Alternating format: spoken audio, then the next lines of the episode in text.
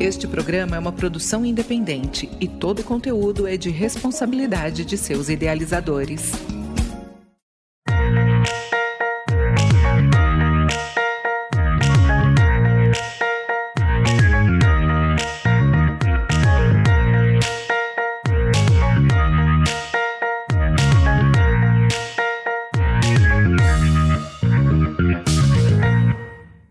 Olá, eu sou a Júlia Conca e uma cidade de fato, o espaço de diálogo, um programa feito para ouvir as vozes da cidade. Vamos conversar com especialistas e a população sobre cidades e soluções. Cidades de fato, o seu papel inclusivo e o nosso papel cidadão.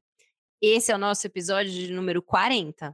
E o assunto do programa de hoje são as perspectivas para as cidades em 2022. Para falar sobre esse tema relevante, vamos entrevistar Hermínia Maricato.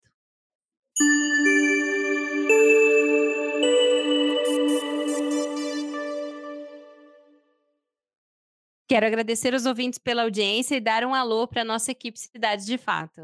Hoje temos conosco Gustavo Amaral, que é estudante de Direito, jovem pesquisador e militante estudantil, a Érica Nascimento, que é jovem pesquisadora e empreendedora social, o Juvan Cunha, que é extensionista e acadêmico de Direito da UFT, e o Basoli, que é professor da UFT e especialista em cidades. Olá, pessoal, tudo bem com vocês? Olá, Júlia. Olá, pessoal. Olá, ouvintes. Hoje é um programa, sem dúvidas, muito especial e eu estou ansiosa para o episódio de hoje. Olá, Júlia, olá, equipe. Muito feliz por estar aqui mais uma vez. Primeiro programa meu do ano, né? Vamos lá. Olá, camaradas. Muito animado para mais esse programa, com a convidada que vocês já já vão conhecer, uma ilustre personalidade que a gente tem que agradecer por estar aqui hoje. Olá, Júlia, Gustavo, Gilvan, Érica e o Rodrigo que está acompanhando. É, muita expectativa, é, um reinício, né? O, a, após o, um período aí né, de recesso, retomamos aí com muita energia para 2022 e com muitas expectativas também. Hermínia Maricato tem graduação em Arquitetura e Urbanismo, mestrado e doutorado, e livre docência como professora titular pela FAUSP. Atualmente é professora titular aposentada da Universidade de São Paulo, professora visitante do Center of Human Settlements da Universidade de British Columbia e da Witwatersrand, Universidade de Johannesburgo. Foi coordenadora do curso de pós-graduação da FAUSP e membro do Conselho de Pesquisa da USP. Defendeu a proposta de reforma urbana junto à Assembleia Nacional Constituinte e dedicou décadas ao estudo das cidades e da legislação sobre as cidades. Foi secretária municipal de Habitação e Desenvolvimento Urbano do município de São Paulo. Formulou o projeto de criação do Ministério das Cidades, onde foi ministra adjunta e coordenou a proposta da Política Nacional de Desenvolvimento Urbano. Ganhou os prêmios Rafael e Guerras da Federação Pan-Americana de Arquitetos, o prêmio Arquiteto do Ano da Federação Nacional de Arquitetos, o prêmio da APCA, categoria Urbanismo, homenagem das Assembleias Legislativas do Ceará e da Bahia, o prêmio Medalha, de Ouro da APAA, Federação Pan-Americana de Associações de Arquitetos, e a homenagem da Universidade Federal de Rondônia. Atualmente é membro fundadora da Coordenação Nacional do BR Cidades. Olá, Hermínia, boa noite. Boa noite, gente. Muito feliz de estar aqui com vocês e estou à disposição aqui para trocarmos ideias.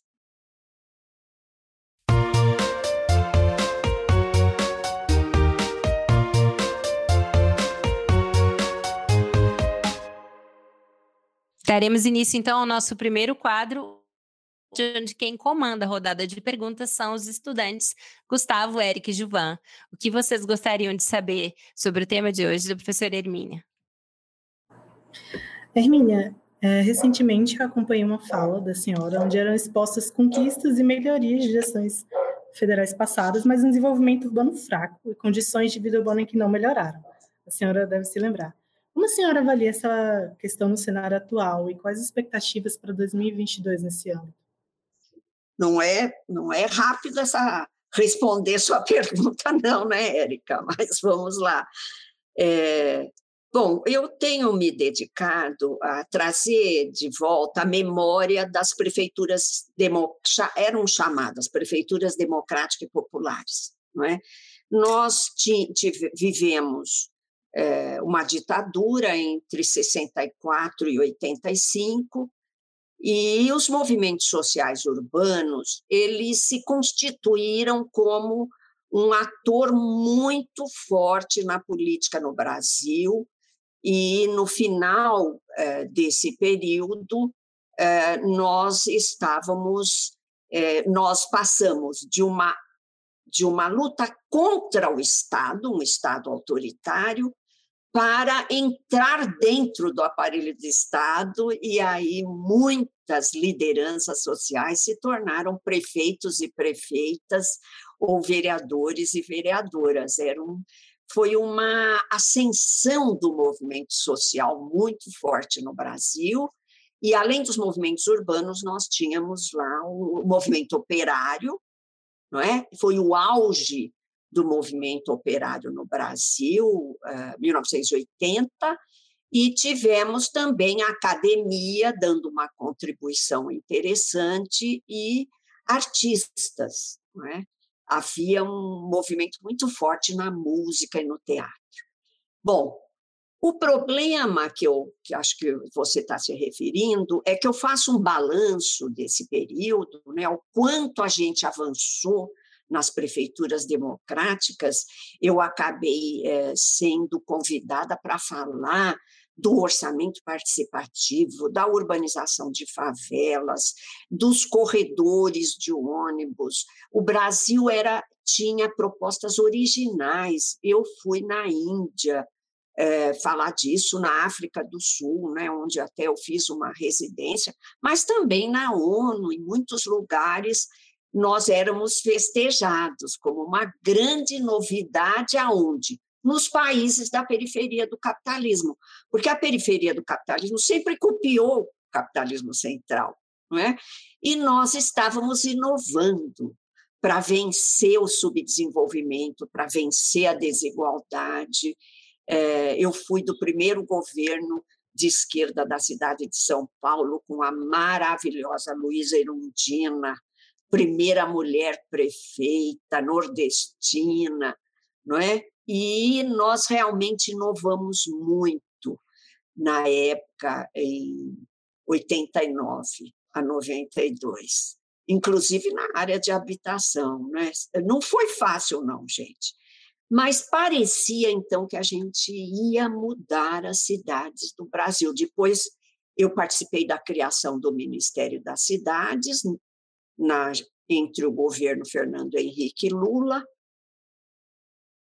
Como vocês disseram aí, coordenei a Política Nacional de Desenvolvimento Urbano, mas nós, nossas cidades não superaram, e é isso que eu enfatizo, a desigualdade abissal que traz as raízes escravistas e colonial nesse nesse processo, que é, que é fruto né, das raízes escravistas e colonial, é, que acompanharam o processo de urbanização. A gente estava até conversando antes de entrar no ar é, sobre é, a proposta de reforma urbana que você apresentou na Assembleia Constituinte e tudo mais, e você comentou brevemente sobre um esgotamento da legalidade como o âmbito de concretização dos direitos né? E eu sou do movimento social, sou estudante, tudo mais, e vejo que há um esgotamento hoje também do um certo esgotamento do movimento, até mesmo pela lógica do trabalho, né? Da divisão social do trabalho, de como o próprio sistema econômico esgota os trabalhadores. E aí eu fico pensando, né?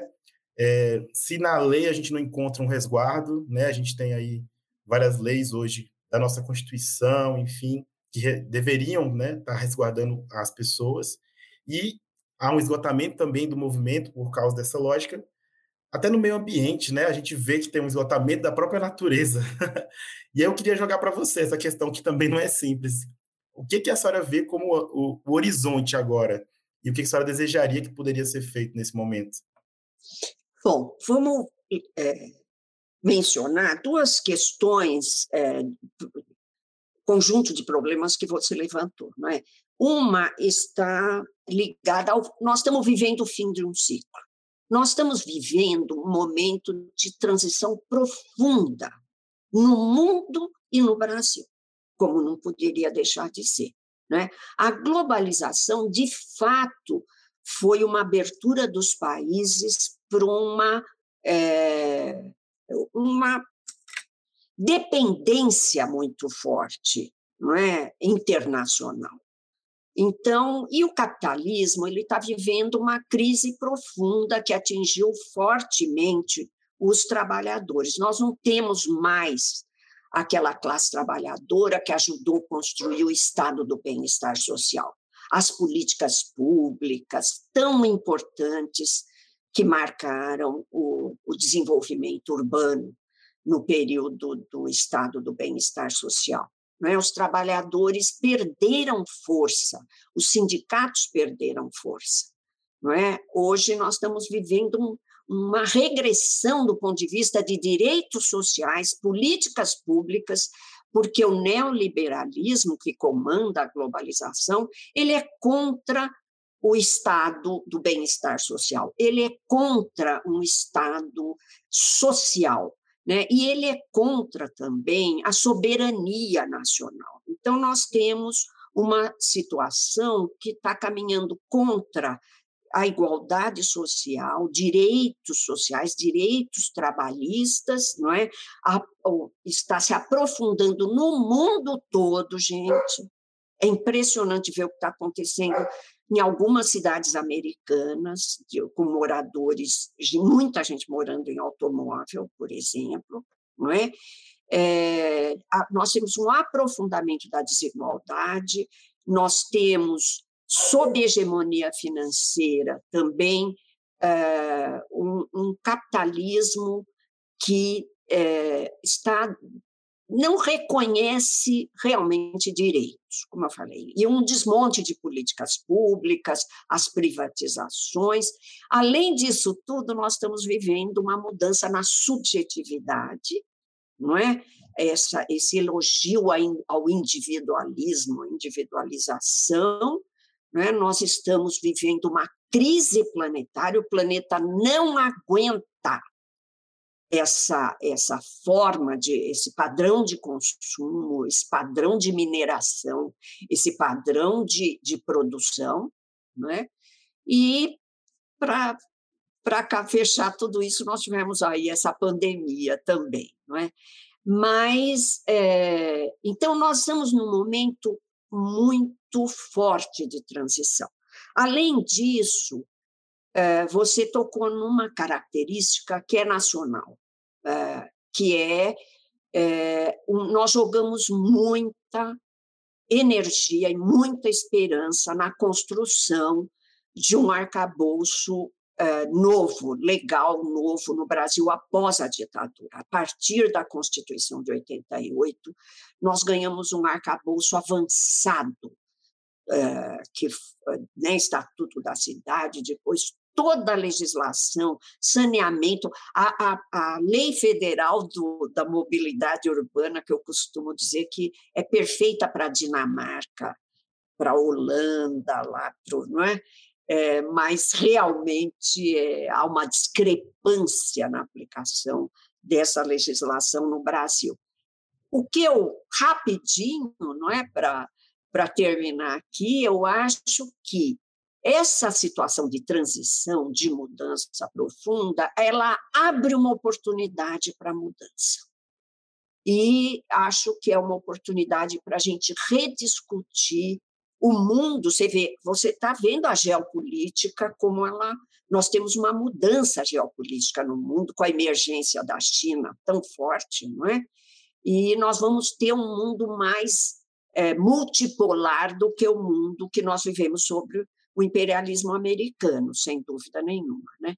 E no Brasil, é, nós precisamos definitivamente superar algumas raízes que vêm de séculos de escravismo e de hegemonia agrário-exportadora, que voltou depois da nós, do nosso período de industrialização. Professora Hermínia, conforme muito bem a senhora frisou na sua resposta anterior, é que o nosso país né, tem as suas tradições escravocrata e também Nossa. colonialista, como nós enfrentamos, é, principalmente porque o Brasil é um país capitalista periférico. A realidade de exploração e discriminação tem seus reflexos nos diversos direitos que compõem a sociedade, né? Valendo aqui destacar é, os referentes, principalmente a questão da habitação. Da criação do Estatuto das Cidades para cá, a senhora vê algum tipo de avanço? E se trouxe esse avanço for pouco, é, o que devemos fazer? O que a senhora acha que precisa ser traçado para que a gente mude essa realidade? Olha, Juvan, uma coisa que, quanto mais eu leio sobre a história do Brasil e sobre os nossos pensadores maiores, mais eu fico perplexa é, sobre as contradições que o Brasil carrega, não é? é? Um país riquíssimo, não é, do ponto de vista de recursos, um país riquíssimo do ponto de vista da cultura, do ponto de vista étnico também. É? E, no entanto, nós temos uma elite que é muito conservadora, uma elite que olha para fora. O Roberto Soares, que uh, anotou, uh, chamou atenção, não é? Quando ele cunha as ideias fora do lugar. Uma elite que era liberal e escravista ao mesmo tempo, quer dizer, do ponto de vista da base material, dominada pela escravidão. Do ponto de vista das ideias, era o liberalismo europeu, não é? Era, era bebia no exterior. Nós sempre a nossa legislação bebe muito no exterior, não é? O nosso urbanismo ele, ele se baseia muito nas cidades da Europa e dos Estados Unidos. E a nós, o Sérgio Buarque de Holanda é que fala, né? A gente tem uma mentalidade livresca enquanto que a nossa vida vivia, morria asfixiada. Ou seja, o que, que eu considero muito importante, Juvan, é trazer a realidade, é dar visibilidade para a realidade. A realidade é que nós temos quase 56% da população que é negra ou parda, gente. É a maioria da população.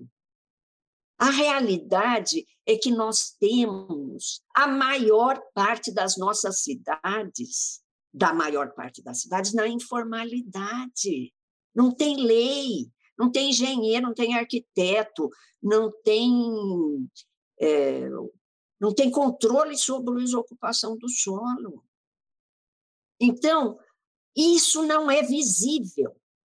Então, o que é importante, Juvan?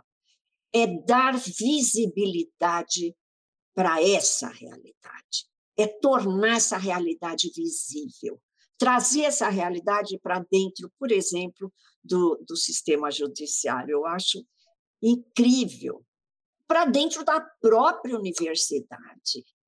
Sabe, a dimensão da exclusão e da desigualdade no Brasil é desconhecida. É, é muito comum, é, inclusive entre os arquitetos e urbanistas, achar que plano diretor pode resolver contradições históricas estruturais, por exemplo não é? Eu, eu, nesse caso aí, frequentemente eu tenho pensado no Paulo Freire, sabe? Acho que a educação, de fato, é uma saída. É, mas não é só educação. Eu acho que na sociedade atual, isso que vocês estão fazendo, a comunicação, uma, um trabalho pedagógico, um trabalho de informar. Como é que a mídia brasileira de vez em quando põe lá né, uma favela, olha, desmoronou, matou. Aquilo que aconteceu em Petrópolis, gente, só em Petrópolis é a terceira vez que eu estou vivendo. Eu já fui para Petrópolis. A gente já fez é, planos para essas cidades onde tá, as pessoas estão morrendo por, por morarem de forma em risco, sob risco de desmoronamento. Isso aí é a, é é a produção de cidade, eu falo muito nisso né, nos meus livros, sem Estado e sem mercado e sem lei. Mas o povo não tem alternativa, veja bem. E ainda é criminalizado, ele não tem condição Ninguém vive sem moradia, não é isso? E não tem condições de ter uma moradia assegurada nem pelo mercado, nem pelo Estado. Aí ocupa, constrói, por meio da autoconstrução. E aí é criminalizado, gente. Então, botar essa realidade a nu, sabe? Mostrar é, é revolucionário no Brasil. Não é? Nós vamos, é, assim, ao invés de produzir as ideias fora do lugar, nós vamos pôr as ideias no lugar. As prefeituras democráticas foram um pouco isso, elas contribuíram muito para trabalhar uma política urbana para a realidade brasileira. O orçamento participativo, por exemplo. Essa é uma das coisas mais importantes. Pois não. Professora, e o BR Cidades? Quais as novidades para 2022? E o que, que os nossos ouvintes podem, podem esperar da movimentação do projeto para esse ano? Pois é, eu estou é, vivendo uma aventura que eu nunca mais. Eu, depois de, de me desiludir até com o Ministério das Cidades, a gente fez uma construção participativa que começava no município, elege delegados, tem a conferência estadual, elege delegados, vai para a conferência nacional, que orienta o Conselho Nacional das Cidades sobre a política urbana. Gente, nós fizemos, nós redigimos oito cadernos de política nacional para o Brasil. Ninguém deve conhecer, tem lá no meu site, não é? Mas ninguém acho que leu, não... sabe? A gente, o Florestan Fernandes e o Schwartz apontam isso, a gente vive um país que não tem memória, a gente não a, a, gente não acumula a partir da memória, da informação, é, daquilo que a gente vai fazendo, da experiência, não é? De vez em quando a nossa memória é solapada, a gente recomeça uma série de coisas. Então, é, o BR Cidades, ele, na verdade, chegou e, e, de repente, foi que nem fogo em palheiro, não é? Nós estamos em vários estados, em 33 universidades. Né? Ele, ele, a gente entendeu que era o momento de repensar o Brasil, esse momento de transição não é? que nós estamos vivendo, e, é, e também pensamos que esse ano de 22 é um ano muito importante para o Brasil. Não é? Nós, estamos, nós vivemos muita regressão na, nos últimos anos e nós temos uma oportunidade de reconstruir. E vai depender muito de vocês, jovens, não é? E essa oportunidade, é, a gente está pensando em construir uma unidade dos movimentos sociais, da academia, dos setores profissionais, dos, dos pesquisadores, não é? E, e, com uma comunicação popular também, que é indispensável, não é? um trabalho pedagógico.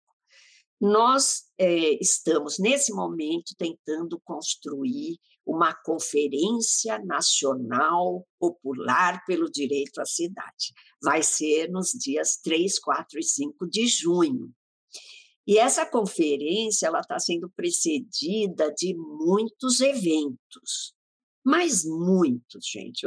Eu estou assim, não consigo nem acompanhar tanto de eventos, tanto ao nível local, quanto ao nível regional, quanto ao nível nacional, acadêmico, fora da academia, não é? Amanhã nós temos um evento, depois da manhã. Então, é, essa conferência nacional ela pretende construir uma articulação de forças sociais democráticas é, que, que discutam um projeto para o Brasil e uma agenda. Esse projeto para o Brasil, uma agenda, é, o que, que nós consideramos importante. Mas é muito importante lembrar que não basta uma agenda no papel, não é isso? Nós, eu, eu sempre defendo o plano de ação no lugar do plano diretor. Né? Acho que todo plano diretor ele não devia ser só de regulação, ele devia ser um plano de ação.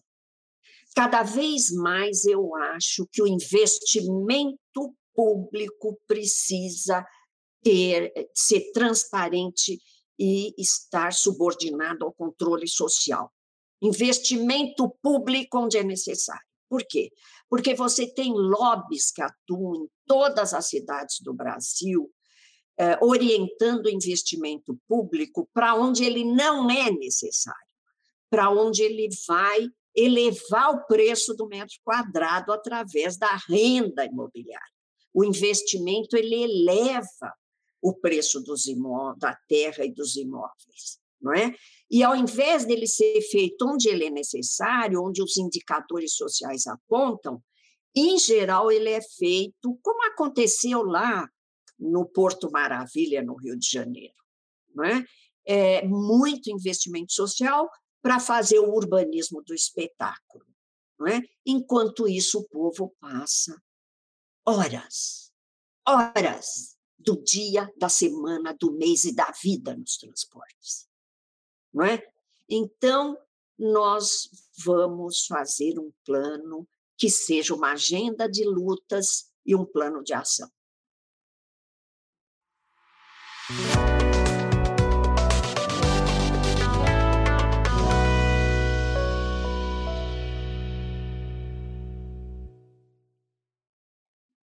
início agora ao nosso segundo bloco e quem comanda as perguntas com a Hermínia é o professor Basoli. Basoli, a palavra é sua. É, obrigado, Júlia. Prazer imenso, é, Hermina, de você estar com a gente. Enfim, é uma, como eu, disse é, no, início do programa, né, um, a realização do, do, do, sonho do nosso trabalho aqui no Cidades de Fato, Cidade de Fatos. Eu, eu, eu queria, é, eu vou abordar dois pontos. E o, o primeiro ponto é para dizer que o, o padre Júlio Lancelotti esteve conosco e ele mostrou um caminho inverso aqui, da moradia para a rua. É, e isso não está acontecendo só em São Paulo. A gente fez uma discussão um pouco mais ampla, né? E aí é, eu te questionaria se, é, um ponto que eu acho que é essencial, né? A luta né, é, pela moradia não tem que ser revitalizada. Você falou em rediscutir realidade, visibilidade, né? É, não, é, não, chegou um momento de integrar movimentos, né? Enfim, a gente vê os movimentos fracionados, é, de certa maneira foram cooptados em alguns momentos. Né? Aqui, por exemplo, a, a, prefeitura, né, num momento qualquer, ela cooptou quase todos os movimentos. Então, eu gostaria de uma, de uma de uma opinião sua em relação a isso. E a preocupação, e é interessante, né, até pela, pela representatividade do padre Júlio Lancelotti, ele, ele mostra a realidade nua e crua, né? Ele, ele até ele fala, não trabalho, eu, eu vivencio, né? Nós estamos juntos nessa luta. Então, eu gostaria de, um, de uma visão sua em relação a isso, que eu acho de, de extrema importância. Sim. O Padre Júlio é um santo, né, gente? É uma figura maravilhosa. É impressionante como ele se doa realmente. E é, nós tivemos aí esse aumento, né? 31 mil moradores de rua nós temos em São Paulo, né? um aumento bárbaro. Mas vocês ficam saber, fiquem sabendo que Los Angeles, ah, não me lembro em que período aí, logo no, no passado bem recente, tinha 60 mil. Essas coisas a, a mídia americana, que é tão forte, né, dominante, não, a gente não fica sabendo dessas coisas. Né? Mas, é, Basoli, eu, eu concordo totalmente com você. É, e isso me desanimou um pouco na construção participativa do Ministério das Cidades. Eu escrevi sobre isso, né? Que não adianta você ter aparelho, como é o caso do Ministério, não adianta você ter é, conselhos participativos institucionais se você não tem uma participação capilarizada como nós tivemos nos anos 70 e 80. Nos bairros, nas escolas, nas igrejas. O fato é que nós passamos um período em que houve uma institucionalização da participação. Houve uma cooptação, como você mesmo é, falou, né? Nem sempre essa cooptação, eu não me lembro do, do, de ter havido uma, um, no Ministério das Cidades, mesmo depois que eu saí, né, porque quando o ministro Olívio Dutra saiu, o ministério foi dado para o PP, também saí, não é? é? Eu não me lembro de ninguém ter força para cooptar, ter feito esforço para cooptar, mas o Estado brasileiro ele coopta. Ele, ele, de certa forma, enfraqueceu os partidos que eram que nasceram do chão das cidades, que nasceram dos sindicatos, que nasceram dessa participação é, de onde as pessoas vivem, onde elas moram.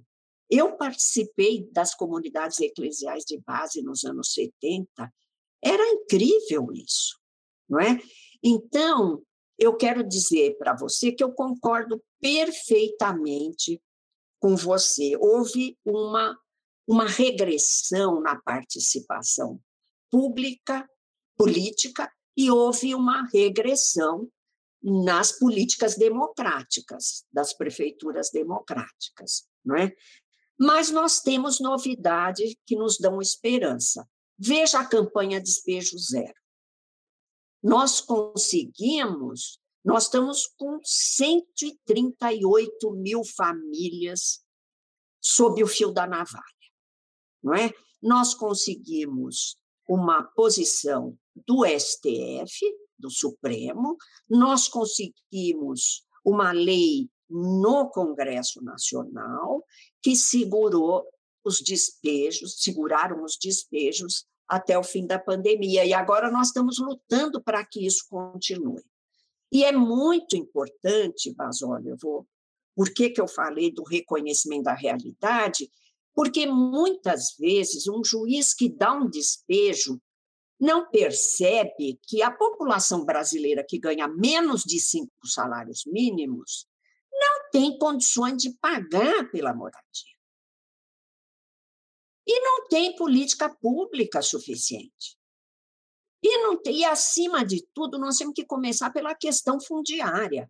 O Brasil é um país que tem uma história de travamento do acesso à terra por parte da classe trabalhadora. Olha, isso está muito claro numa extensa bibliografia. A, a, a escravidão ela foi extinta por lei, mas não foi permitido que os escravos tivessem acesso à terra. Que teria mudado tudo. Não é permitido que o pequeno camponês tenha acesso à terra. É um bra... o país de... que tem abundância de terra e que tem uma história de fraude, de grilagem. Eu orientei um doutorado é, que realmente faz um levantamento, mas não foi só ele que fez essa, esse levantamento. É, é, é, tem uma bibliografia extensa aí. A terra, eu, eu já escrevi sobre isso, é um nó nas relações sociais no Brasil, no campo e na cidade. Então, essa é uma das questões que nós temos que enfrentar, Basoli, agora, nessa nova, nesse novo ciclo sem dúvida nenhuma. Lei para isso nós temos, né? eu costumo falar, não faltam leis, não faltam planos, não falta conhecimento técnico, né? mas nós precisamos resolver esse problema. Imagina o que seria a agricultura orgânica no Brasil se, se a gente tivesse uma política de terras para o pequeno, para a agricultura familiar. Importantes colocações, Hermínia. O, o, Dito da, esteve com a gente aqui numa entrevista, enfim, é, né, relatou, enfim, esse processo tenho acompanhado. É, é importante é, salientar também, Hermínia, que é o seguinte, né?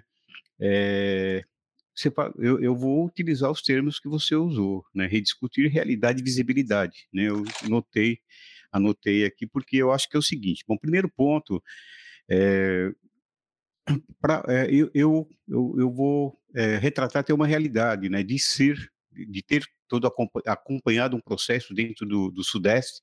Então, estive no Sudeste, né? Estudei, enfim, fiz toda a minha vida profissional no Sudeste. Eu venho para cá há 20, 21 anos e aí eu fico com uma percepção clara é, em relação a essa questão, né, da visibilidade dos municípios. É, e hoje eu sou coordenador aí da região norte do IBDU, e aí é uma das é, o trabalho da regionalização. A gente eu rediscuto a cada momento a regionalização para que haja um entendimento, né, de que também, né, não, gente, nós não poderíamos continuar da forma que nós continuamos é, e aí, né, você passando pelo Ministério das Cidades, né, deve ter olhado isso de maneira muito mais clara, é que não dá para o Sudeste, Sul e Sudeste predeterminar como são as cidades brasileiras. E aí, é, até a questão do próprio estatuto, que a gente vê também a sua inaplicabilidade, né? É, e, e, não digo nem inaplicabilidade, mas pelo menos readequação em vários momentos né, é, dentro dos municípios. Então, uma opinião é, sobre essa questão né, da, da, da dessa integração necessária e da integração também desses vários movimentos, né, que a gente vê também que há, é, existe até uma comunicação entre os movimentos, não só os movimentos sociais, mas as organizações de maneira geral, o caso do BR Cidades, BDU, é, é, enfim, vários outros que têm importância significativa, mas que trabalham de certa maneira individualizando os processos e na hora que e na hora fica assim, ah, a gente não avança, é, aí aí é um entendimento pouco pessoal. Nós temos pouquíssimo avanço, principalmente aqui na região norte, não chega as informações e chegam né, muito assim, é, sem, sem a possibilidade da ação. Então, gostaria de ouvir você um pouco sobre isso, principalmente porque você está é, é, é, já com expectativas de metas para 2022 do BR Cidades. Olha, eu vou concordar totalmente com você novamente. Você trouxe um problema que é muito grave. O Brasil é um país de dimensões continentais, mas ele cancela o que acontece em várias regiões do Brasil.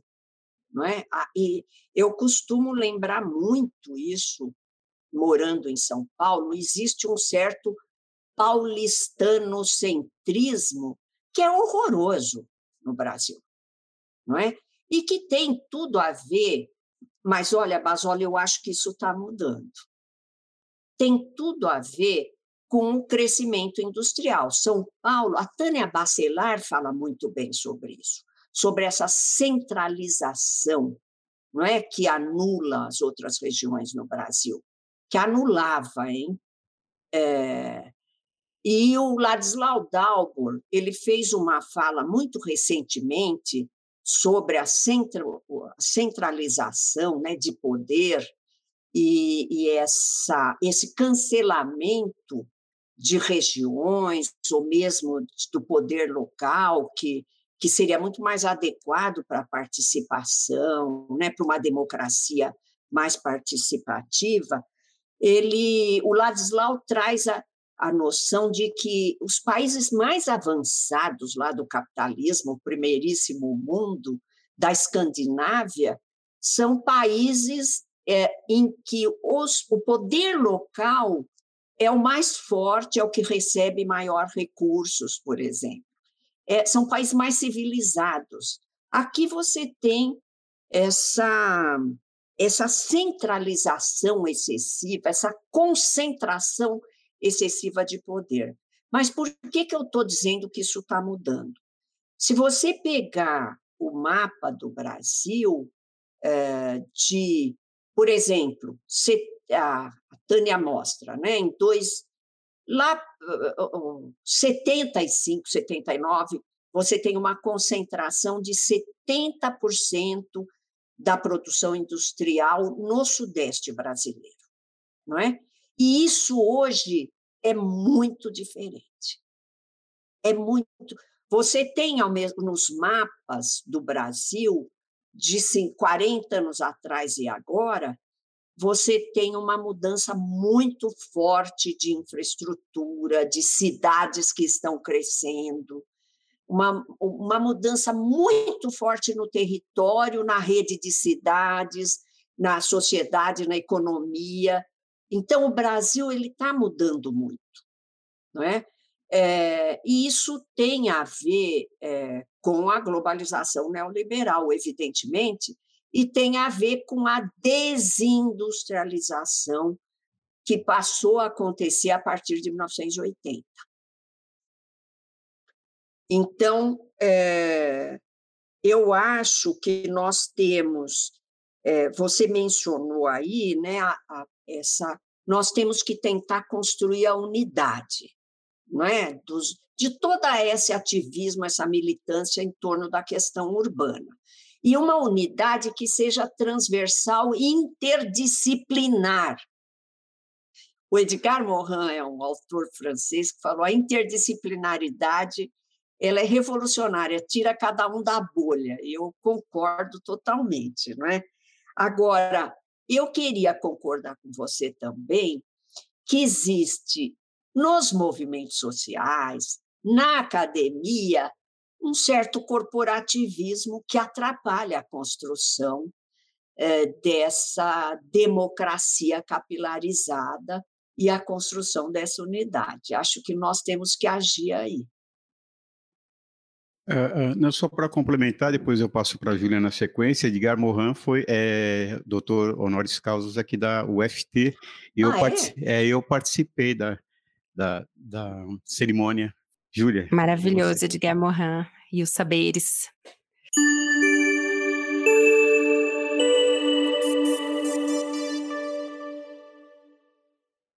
Estamos chegando ao final do nosso programa hoje e, como despedida, eu gostaria de pedir que a professora Hermínia nos fizesse uma indicação cultural e nos dissesse para você, professora, em uma frase, o que são as cidades de fato. As cidades, de fato, são muito desiguais. E essa desigualdade é muito invisível. Eu acho que nós estamos defendendo as cidades e, às vezes, muita gente da área de economia, da área de política, acha que a gente está defendendo algo menor, algo secundário. Né? Mas eu, eu queria dizer que a vida de 85% da população brasileira está passando pelas cidades. E é nas cidades que 85% da população brasileira vive o cotidiano, lembrando aqui o Henri Lefebvre, né? vive problemas de transporte, vive problema de moradia, vive problema de saúde, educação. Os problemas que você fala, bom, mas educação não é um problema urbano, mas todos esses problemas eles têm uma componente que é territorial. E nós também estamos vivendo nas cidades uma, um ataque do capital imobiliário que é impressionante. É uma coisa desregulada. Eu quero ver mais os economistas discutirem um desenvolvimentismo que tenha as, as cidades é, tenha nas cidades um lugar muito importante. E quero ver se a gente constrói uma democracia participativa que passe pelas cidades. Olha, quando eu estou lembrando as cidades, eu não estou esquecendo do campo. Nós precisamos produzir alimentos nos arredores da cidade. Chega de transporte, gastar tanto combustível e impactar o aquecimento global com o transporte dos alimentos. Vamos sim trabalhar junto com uma proposta para as cidades, uma proposta para alimentar as cidades de forma mais saudável também. Era isso. Muito obrigada, gente. Ah, ah, ah, ah o, nossa, a indicação. O, a indicação, não é? É O li, ó, tem um filme maravilhoso da criação do, do Estado do Bem-Estar Social na Inglaterra, é, chama O Espírito de 45. É um dos maiores diretores ingleses e é muito interessante ver o que, que é a construção, o que, que foi a construção do que muita gente chama os 30 anos gloriosos, que foi um capitalismo que fez. É, é, foi obrigado a fazer distribuição de renda e políticas públicas. Foi ali que nasce uma política urbana é, reguladora né, um Estado social forte e uma política reguladora das cidades. Né? É Ken Loach? Ken Loach. É, né? muito obrigada. É isso. Vale a pena ver, gente. Tá aí a nossa indicação, então. Agradecemos imensamente a nossa entrevistada de hoje e a equipe do Projeto Cidades de Fato, especialmente a você, nosso ouvinte. Na semana que vem, voltaremos com novos temas e novas entrevistas para vocês. O Cidade de Fato de hoje contou com Júlia Conca na locução, Gustavo Amaral, Érica Nascimento e eu, Juvan Cunha, no apoio e desenvolvimento de conteúdo, Rodrigo Basoli no apoio técnico e o professor Basoli na coordenação geral e consultoria. Pessoal, nós da equipe Cidade de Fato agradecemos a sua audiência e até o próximo programa.